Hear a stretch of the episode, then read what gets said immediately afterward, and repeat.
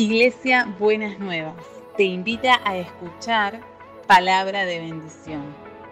Escúchanos en www.buenasnuevas.org.ar. Estoy aquí. La Navidad es un tiempo definitivamente maravilloso, pero a mí hoy me gustaría charlar con ustedes y, y- y regalarles una mirada que me parece que es importante que vos y yo no dejemos nunca en el olvido. El pesebre en Belén no es el destino final de Jesús, ¿no? El pesebre en Belén es, es- es un paso gigantesco, es un paso enorme, es un paso increíble, es un paso impresionante. Es Dios mismo, creador del universo, volviéndose creación, ¿no? Es el creador de la perfección del útero y el canal de parto pasando por el útero y el canal de parto. Nada más ni nada menos. Es el mismísimo creador de la luz permitiéndole a un adolescente que lo dé a luz. ¿no? Es esa idea. Es una idea impresionante, es una idea in- in- increíble de alguna manera. Pero ese es el amor de Dios.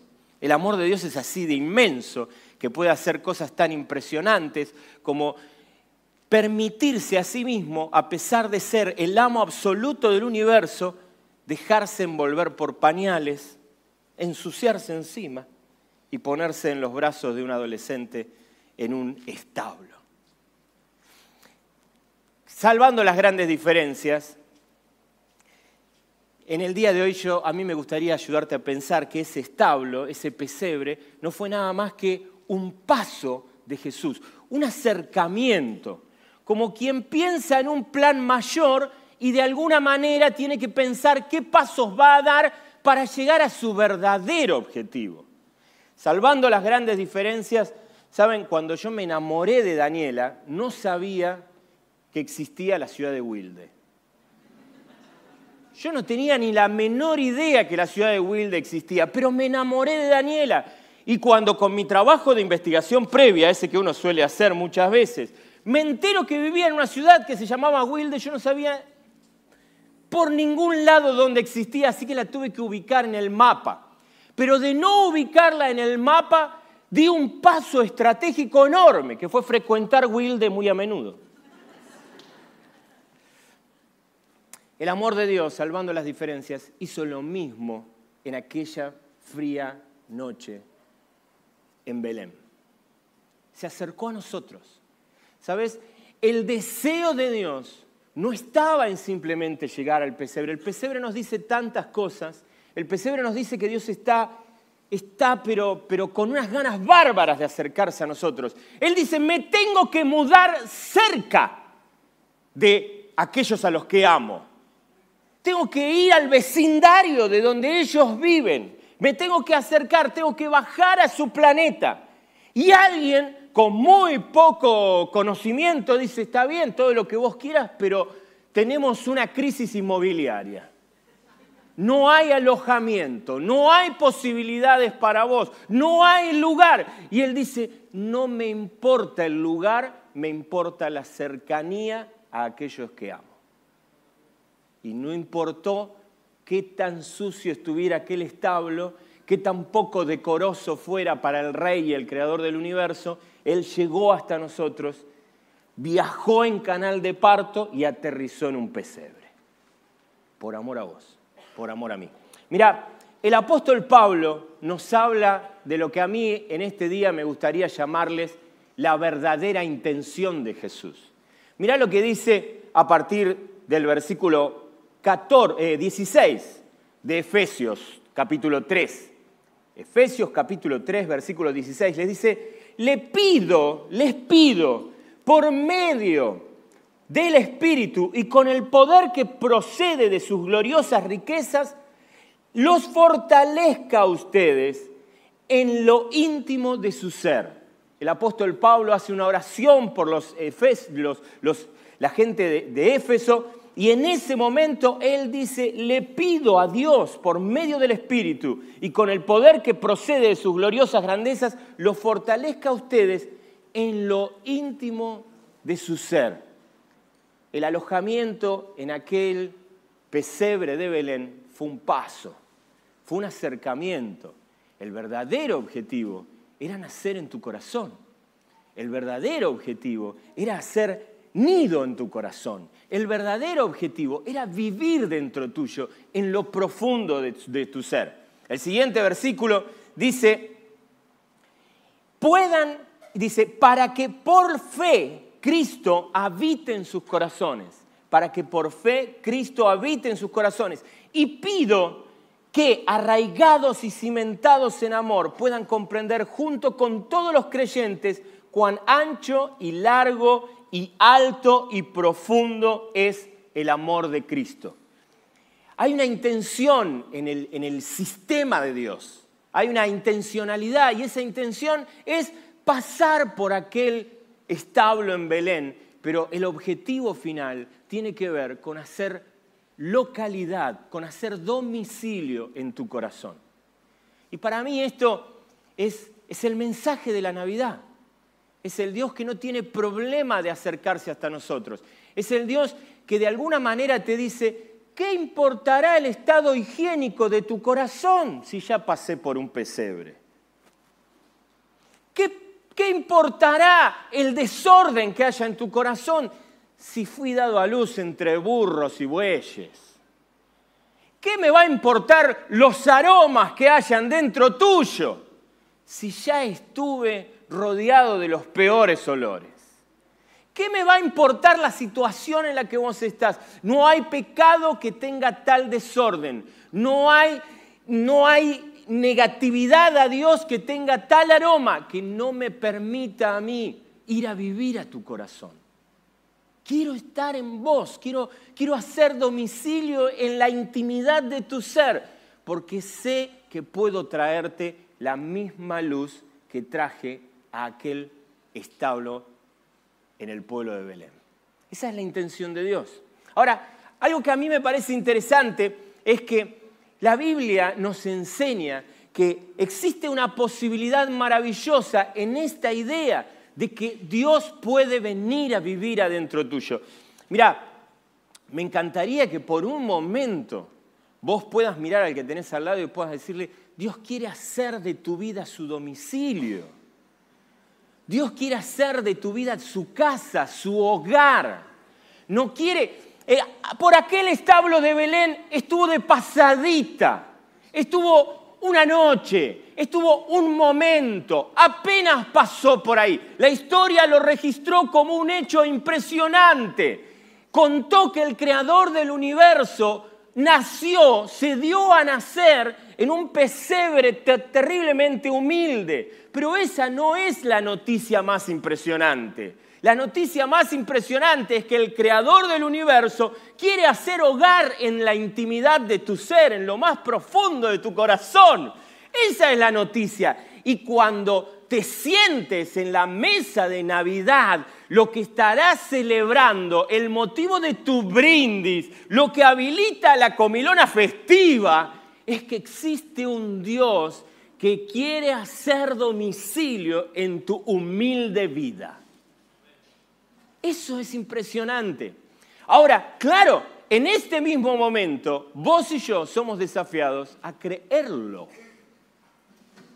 A creerlo. Porque esto es una realidad que jamás podrás experimentar en tu vida si no das el salto que el apóstol Pablo te pide que des, que es el salto de la fe. Créelo. ¿Me ayudás con esto? Esto es una familia. ¿Me ayudás? Decirle al que tenés al lado, por el amor de Dios, créelo.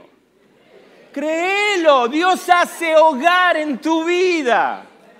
Dios hace hogar en tu vida. Hay desorden en tu vida. El mejor administrador de las galaxias, el que le puso orden al sistema solar, quiere ser el dueño de tu casa. Nadie mejor que Él para poner orden. crees que hay cosas que están sucias y que quizás te digan, ay, qué indigna mi vida para recibir al creador del universo y que viva dentro de ella, él mismo fue capaz de dar hasta su sangre derramada en la cruz para que vos pudieras ser limpio.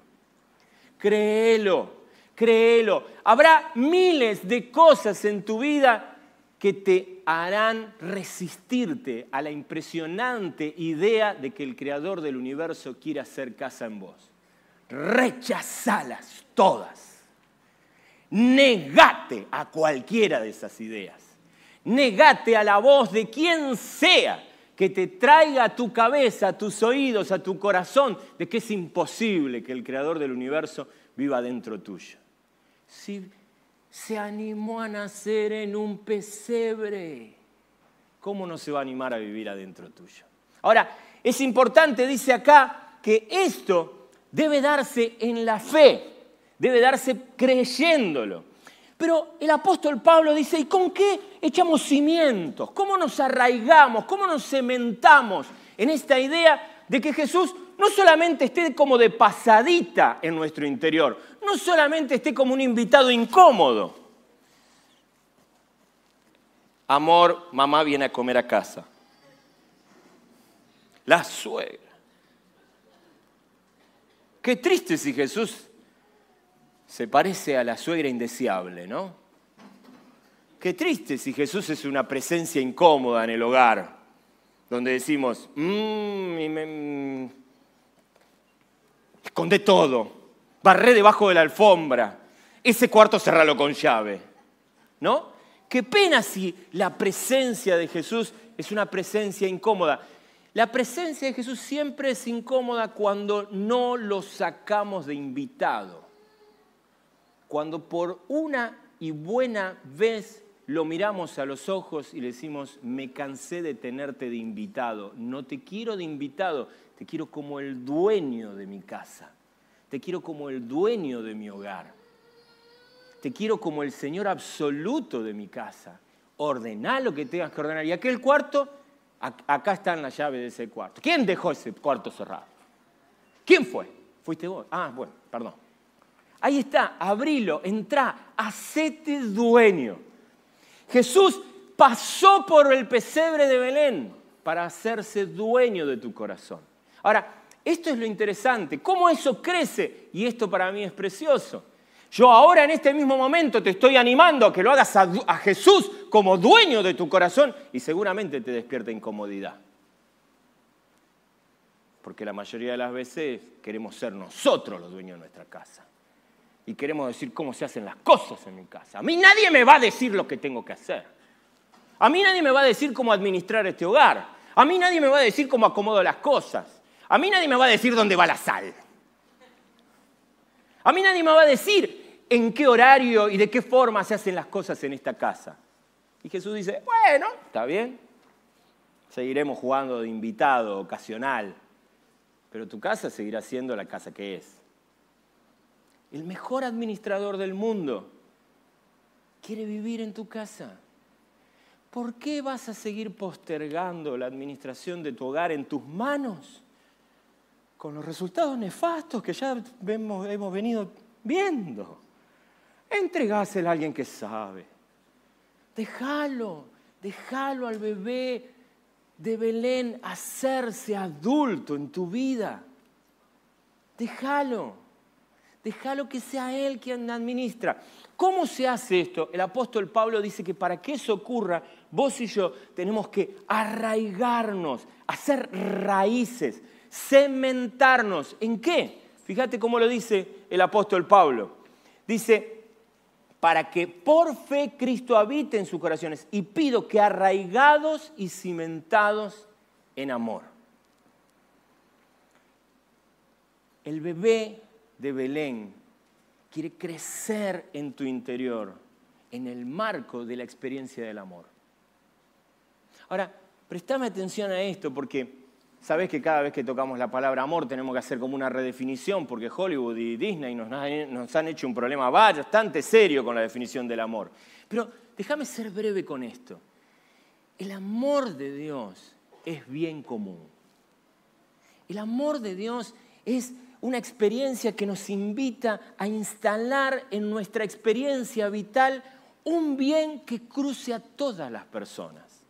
Por eso, el mismo que nació en Belén, cuando inicia su ministerio, dice, el primer mandamiento es amarás al Señor tu Dios con todo tu corazón, con toda tu alma, con toda tu mente, con todas tus fuerzas, y amarás a tu prójimo como a ti mismo. El amor, a mí me gusta decirlo así, es tridireccional. El amor es para Dios, el amor es para el prójimo y el amor es para mí. El amor funciona como tal, es una experiencia real siempre, en tanto y cuanto pueda ser bien para todos. ¿Qué es bien para todos? Es la celebración del Dios que tenemos que tanto nos amó. Es la posibilidad de levantar nuestro rostro al cielo y decir, gracias Señor por haber venido y haber, haberte hecho hombre por amor a nosotros. El amor es la posibilidad de mirar al otro sin distinción de ningún tipo, ni por su credo, ni por su religión, ni por su estado, ni por su situación, ni por sus conductas. Y mirarlo y decirle, flaco, flaca, negrito lindo, rubio lindo, te amo. Y mi compromiso es amarte. Y mi compromiso es saber brindarme en amor por vos. Es amor al prójimo. Y es amor al prójimo. ¿Cuál es la condición para que le brindes amor a otro semejante? Que te pase cerca. Esa es la definición de prójimo.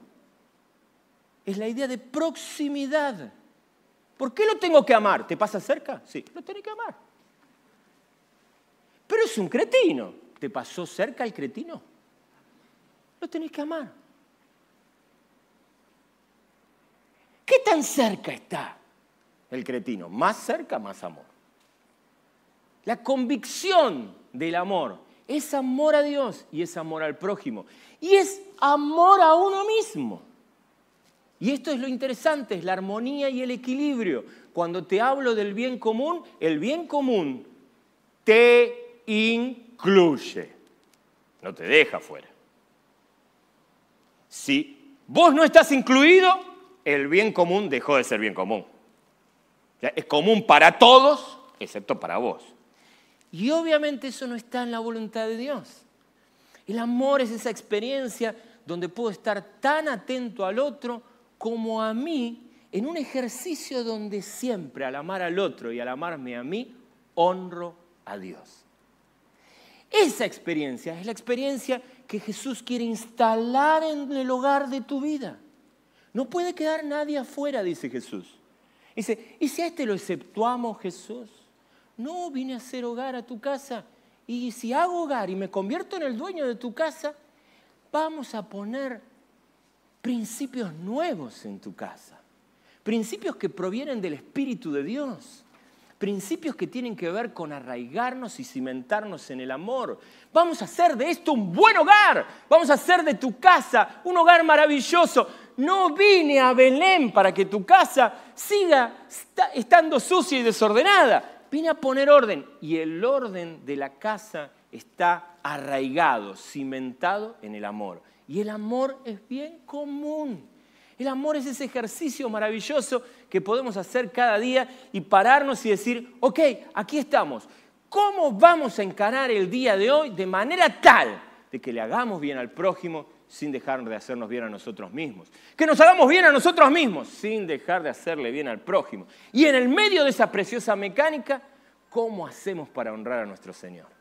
¿Cómo hacemos para crecer en nuestra relación con Él? ¿Cómo nos volvemos sus socios? Mirá cómo sigue el pasaje precioso. Versículo 19 dice, en fin, que conozcamos ese amor que sobrepasa nuestro conocimiento para que sean llenos de la plenitud de Dios. ¡Wow! Es maravilloso. Lo que quizás en este momento vos estás diciendo, ¿cómo se hace eso, Germán, que me estás diciendo? ¿Cómo voy a amar al cretino que vive cerca mío, que pasa cerca mío? Te explico lo que pasa todavía no conoces el amor de Dios. Yo no lo conozco. Estoy conociéndolo. Pero en eso quiero andar. Y por eso no lo dejé al bebé en Belén y me lo traje a vivir a mi casa. Porque si ese Jesús adulto no entra a mi vida, no voy a conocer lo profundo, ni lo ancho, ni lo largo, ni lo alto, ni lo profundo del amor de Dios. La única manera de que eso ocurra es que el Jesús que pasó por Belén se quede a vivir en Germán y me ayude a conocer y a interpretar mejor su amor. En fin, que conozcan ese amor que sobrepasa nuestro conocimiento, que como que no nos entra en la cabeza para que podamos ser llenos de la plenitud de Dios. El que pasó por el pesebre de Belén vino para hacerse pleno en tu vida. Y esa plenitud se manifiesta en el amor. Mira, vos, sigo, versículo 20 dice, al que puede hacer muchísimo más que todo lo que podamos imaginarnos o pedir, por el poder que obra eficazmente en nosotros, cuando Él viene a vivir a nosotros. A Él sea la gloria en la iglesia y en Cristo Jesús, todas las generaciones por los siglos de los siglos. Y la iglesia dice, amén. ¿No? Esa experiencia es la experiencia que de alguna manera trae florecimiento en aquel pesebre, en aquel establo de Belén. Déjame ir un poquito para atrás. Dice en el versículo 16, les pido que por medio del Espíritu y con el poder que procede de sus gloriosas riquezas, los fortalezca a ustedes en lo íntimo de su ser. No podemos dar lo que no tenemos. No podemos brindarnos en amor a nadie cuando eso no está floreciendo dentro nuestro. No es en tu riqueza y en mi riqueza que vamos a hacer de nuestra vida hogar de Cristo, no solo para nosotros, sino para bendición de otros, para que su gloria se manifieste. La única manera de que eso ocurra es que nos apuntalemos en las riquezas que no provienen de nosotros, en las riquezas que provienen del cielo. Y esa es, esa es, esa es la promesa de Dios para tu vida. Darte todo el capital necesario para que te entregues a la experiencia del amor y Cristo se haga pleno en el interior de tu ser.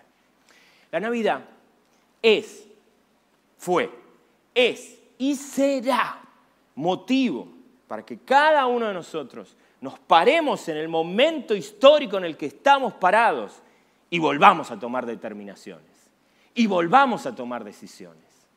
Y la decisión tuya es ¿Qué vas a hacer con el que pasó por Belén? ¿Lo tendrás en tu vida? ¿Lo dejarás afuera? ¿Lo tendrás en tu vida como un invitado molesto? ¿O lo harás dueño de tu casa? Y esa es la oración y es la decisión que yo te invito a tomar en esta noche. Quizás nunca le pediste a Jesús que entrara a vivir a tu casa. Quizás nunca le pediste a Jesús que Él viniera y viniera a vivir dentro tuyo. Quizás nunca tomaste ese paso de fe. Si esa es tu experiencia, no, no, no necesitamos muchos trámites. Es simplemente poder decirlo, Jesús, vení a vivir dentro mío. Perdóname, no lo tengo muy arreglado. Perdóname, está un poco desordenado, pero vení igual. Dame una mano, ayúdame a poner orden.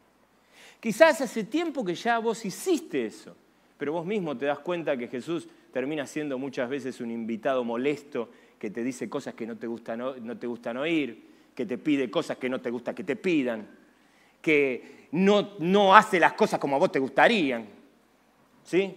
que no se lleva al cielo las personas que vos ya hace rato quisiera que se las lleve. Muchas veces quizás te has sorprendido mismo, vos mismo diciendo, si yo fuera Dios, no sos Dios. Y le agradecemos eternamente que no lo seas. Es la invitación a que le puedas decir a Jesús, Jesús, haceme salir de esta situación donde te tengo como un invitado incómodo en mi casa y te invito a ser dueño, Señor, amo absoluto de la casa que vos me diste para administrar. En el día de hoy quiero invitarte a que podamos orar en esa dirección. Te, te invito a que pongamos nuestra mente en Belén por un momento. Pensemos en el, Dios que dejó su confort celestial para venirse hasta Belén. Y ese viaje tuvo un solo motivo, llegar a vos. Es su amor tan grande que no le importó mudarse a tu vecindario para tocar tu vida, para entrar en vos, para ayudarte a poner orden en tu vida. Y en el día de hoy yo no sé dónde vos estás parado en la relación con Jesús. No sé qué te despiertan estas fechas. No sé qué te trae a tu mente y a tu corazón el niño en el pesebre. No sé, no sé cómo estás vos en la relación con Él. No sé dónde te paraste. No sé dónde estás parado en la relación con el amor. No sé qué cosas has dejado que entren a vivir a tu casa y se instalen, que quizás estén envenenando tu propia vida. No lo sé. Por eso esta oración no es mía, es tuya.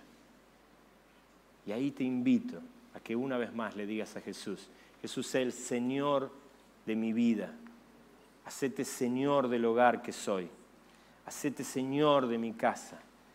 Quiero que el amor llene todo, quiero conocer lo más profundo, lo más alto, lo más ancho, lo más largo del amor, para poder experimentarlo de manera plena, para vivirlo y disfrutarlo en el interior de mi ser, en la intimidad de mi vida pero también para compartirlo con otros. Amado Jesús,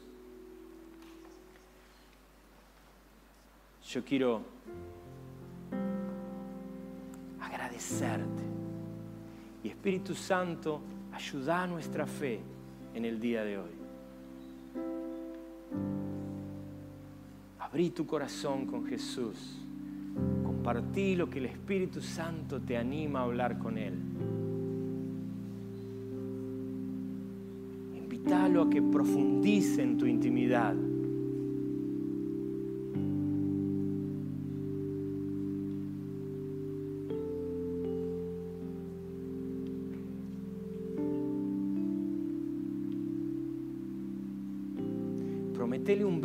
Nuevo y diferente en la mesa navideña. Prometele brindar porque Él quiso hacerse cargo de nuestras casas quiso viajar hasta nosotros, enamorar nuestra mente, nuestro corazón, nuestra alma, lo profundo de nuestra intimidad, para convertirse en Señor amoroso de nuestro hogar.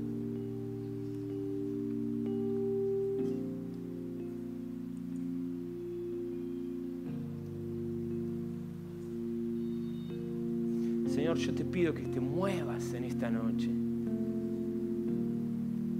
la postal que nos regalaron los chicos y las chicas en esta noche, mostrándonos la escena de Belén, se vuelva escena real y concreta en nuestras vidas.